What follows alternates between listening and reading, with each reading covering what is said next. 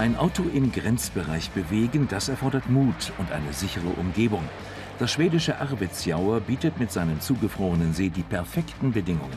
VW testet hier regelmäßig seine Fahrzeuge und treibt die Entwicklung voran. Diesmal ist es der Arteon, der bei frostigen Temperaturen und auf einem Meter dickem, rutschigem Untergrund zeigen darf, was in ihm steckt. Die bis in den Kühlergrill hineingezogenen LED-Scheinwerfer vermitteln Sportlichkeit. 4,86 Meter Länge, 1,87 Meter Breite, so wie der 2,84 Meter große Radstand unterstreichen das sportliche Aussehen.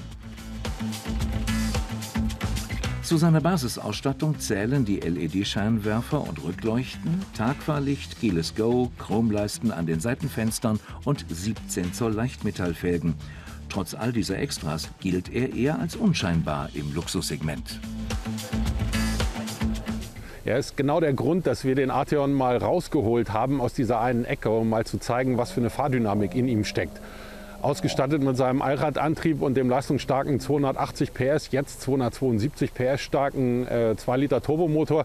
Da ist einfach Traktion da, Ansprechverhalten da und man merkt hier einfach, wie das Auto super geschmeidig, super mitteilsam dem Fahrer echt Freude bereiten kann. Mit einem Instruktor an unserer Seite lernen wir die luxuriöse Limousine von einer ganz neuen Seite kennen. Die besonderen Bedingungen erfordern allerdings auch, dass das Fahrzeug speziell ausgerüstet ist. Also im, im Eis fahren wir natürlich mit Spike-Reifen, damit man äh, ein gewisses Grip-Level auch hat. Das heißt, äh, das Auto muss ja auch lenken können. Ansonsten wäre das auf dem Eis äh, ja sehr, sehr langsam und man hätte wenig Reaktion von der Vorderachse. Mit Autos im Grenzbereich kennt sich Matthias Kahle aus. Schließlich ist der siebenfache deutsche Rallye-Meister jahrelang selbst Rennen gefahren. Allradantrieb und Fahrsysteme helfen dabei, die Leistung des Arteon aufs Eis zu bringen. Ähm, als Rallyefahrer fährt man natürlich oft im, im Bereich, wo das Auto rutscht. Also nicht in dem Bereich, wo man über die Lenkung das Auto fährt, äh, auf Asphalt, sondern eher im, im Bereich, wo das Auto driftet das hilft hier natürlich schon, um, um, Grundkenntnisse davon zu haben, was ich da machen muss. Ähm, aber am Ende kann das ja jeder lernen. Das ist jetzt äh, nicht unbedingt abhängig von der Vergangenheit, die man hat. Das ist eigentlich auch gar nicht so schwierig, das Fahren auf Eis.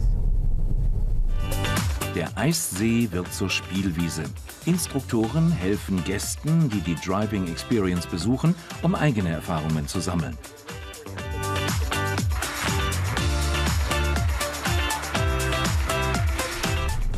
Wichtigste vor einer Kurve ist natürlich langsam genug zu sein. Das heißt, ich schaue erstmal mit den Augen, wo geht die Kurve lang, bremse dann das Auto auf die entsprechende Geschwindigkeit und wenn ich die Vorderachse belastet habe, lenke ich ein, bringe das Auto dadurch ins Übersteuern und habe äh, dadurch den Drift schon eingeleitet und halte dann mit dem Gas das Auto stabil oder im Drift.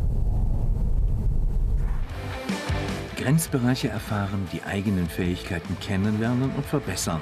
Das steigert das Vertrauen und die Sicherheit beim Autofahren. Allerdings immer vorausgesetzt, man ist auf einer sicheren Übungsfläche unterwegs, auf der man sich gefahrlos austoben kann.